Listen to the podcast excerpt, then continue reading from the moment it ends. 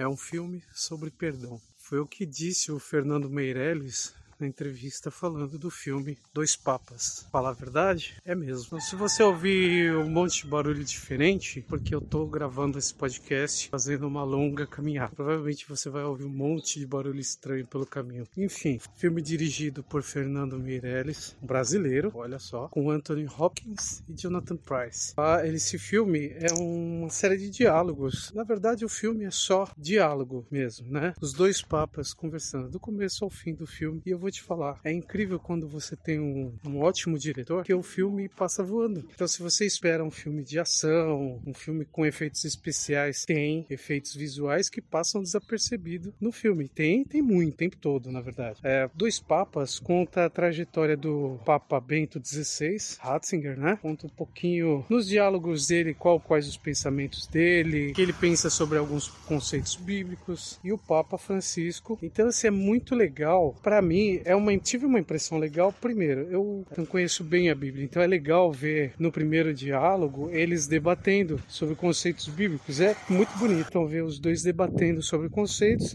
e sobre o que a Bíblia diz a respeito. Então, a série de diálogos ela acontece na casa de campo oficial do Papa e uma segunda bateria de diálogos acontece no Vaticano. E se você conhece a Bíblia, fica mais legal ainda os diálogos. Falando, o filme é um puta de um filme belo, é um filme sobre perdão, é um filme contra a trajetória controversa do Papa Francisco lá na Argentina, porque tem pessoas que falam que ele colaborou com a ditadura e não foi bem assim. Importante que o Fernando Meirelles tenha colocado no, no filme um trecho trecho mostrando a ditadura argentina como foi. Para aquele pessoal que adora ditadores, que adora torturadores, é bom mostrar a realidade porque ditadura de lado nenhum ela é boa. Tortura de lado nenhum ela é boa. E pessoas que acham que torturadores são heróis são lixo, merecem ser tratados como lixo, porque torturador é bandido, tem que ser preso para sempre. Bom, essa é a minha opinião e a opinião de qualquer ser humano normal, né? Não tem meio termo contra a tortura. Outra coisa, mais uma coisa coisa que eu particularmente curti, porque eu trabalho com arte, né? Eu faço pintura, eu faço escultura. Então, para mim, realmente foi um sonho, trecho que eles fazem os debates na Capela Sistina. E os debates, assim, não são debates acorolados, conversa mesmo, né? Eles conversam, são amigos. Quando eles fazem essa conversa na Capela Sistina, é um sonho, porque mostra a capela que o Miguel Ângelo fez, né? Paraíso, o Purgatório e o Inferno de Dante. É simplesmente uma obra-prima do, do, do, ser humano. Coisa assim tem que ser preservada enquanto o mundo existir. Porque não tem coisa mais linda, assim. O Vaticano tem essa vantagem, né? Essa coisa de, de, de, de ser um museu com obras fantásticas, assim. Eu realmente, eu fico impressionado, eu me impressiono com isso mesmo. Eu adoro, eu até parava as imagens às vezes para ver com detalhes, para observar mais. E a maneira como eles fizeram o filme, é você olha, você fala, poxa, os caras gravaram lá dentro do Vaticano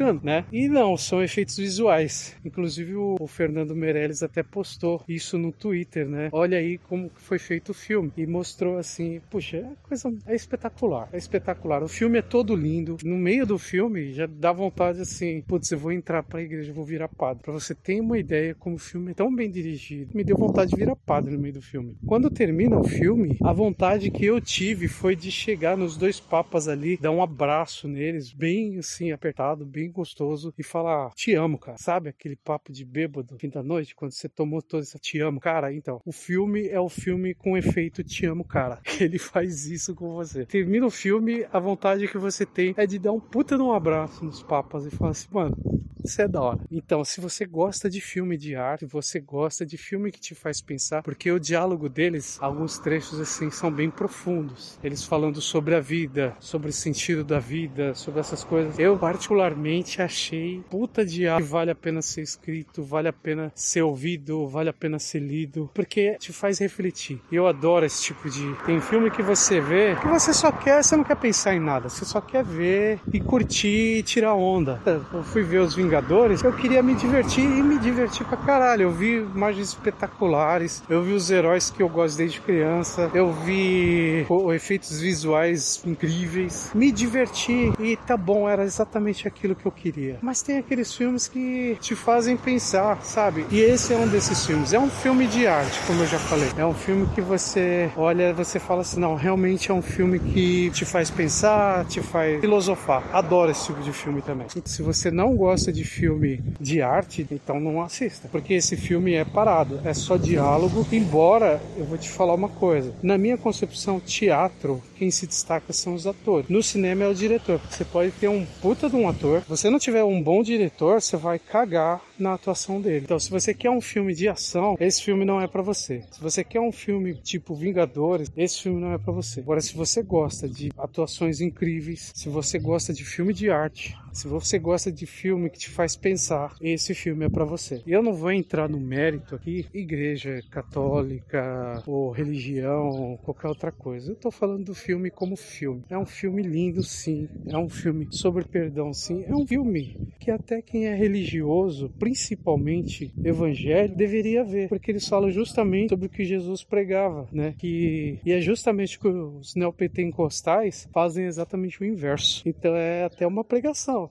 É, seria interessante os evangélicos verem esse filme. Puta filme da hora, adorei. E a Netflix tá arrebentando. Que caralho de filme, viu, bicho? E a cena, a, a, os diálogos, assim, mais interessantes. Eu achei que os diálogos no jardim da casa de verão do Papa. E de visual, mas não menos interessante também, diálogo, mas visual, cara. Os diálogos na Capela Sistina. Puta que pariu, mano. Maravilhoso. Porque a gente vê foto em livro da Capela Sistina, mas fotos dos tetos. A gente não vê assim, um... a gente não sabe nem como é por baixo. A gente só vê foto do teto, né? Tudo bem, legal, é foto do teto. O fotógrafo tá vendo que é o teto, tá lá em cima, como é que ele é. A gente não tem noção de como é. Então, assim, as pinturas eu já sei como é que é, que eu já me cansei de ver foto, quanto é Agora, eu nunca tinha visto a Capela Sistina em si, dos ângulos que é mostrado. Realmente, ela é mais bonita do que eu pensava. Ela é simplesmente ah, um show à parte no filme. Então, se você não viu, veja, porque é um filme que vale a pena. E ele foi lançado na data certa, né? 5 de dezembro, época de Natal. Embora o espírito de Natal no Brasil meio que deu uma fugida, precisa os três fantasmas de Natal visitar os religiosos. Mas, puta filme, realmente um filme perfeito pro Natal. Perfeito, perfeito. Sem ter o que tirar nem pôr. Vale a pena. Puta filme que te faz pensar mesmo. E realmente você não vai se arrepender, tá bom? Então, você que me ouviu até agora, obrigado. E na próxima a gente conversa mais um pouquinho. Tchau.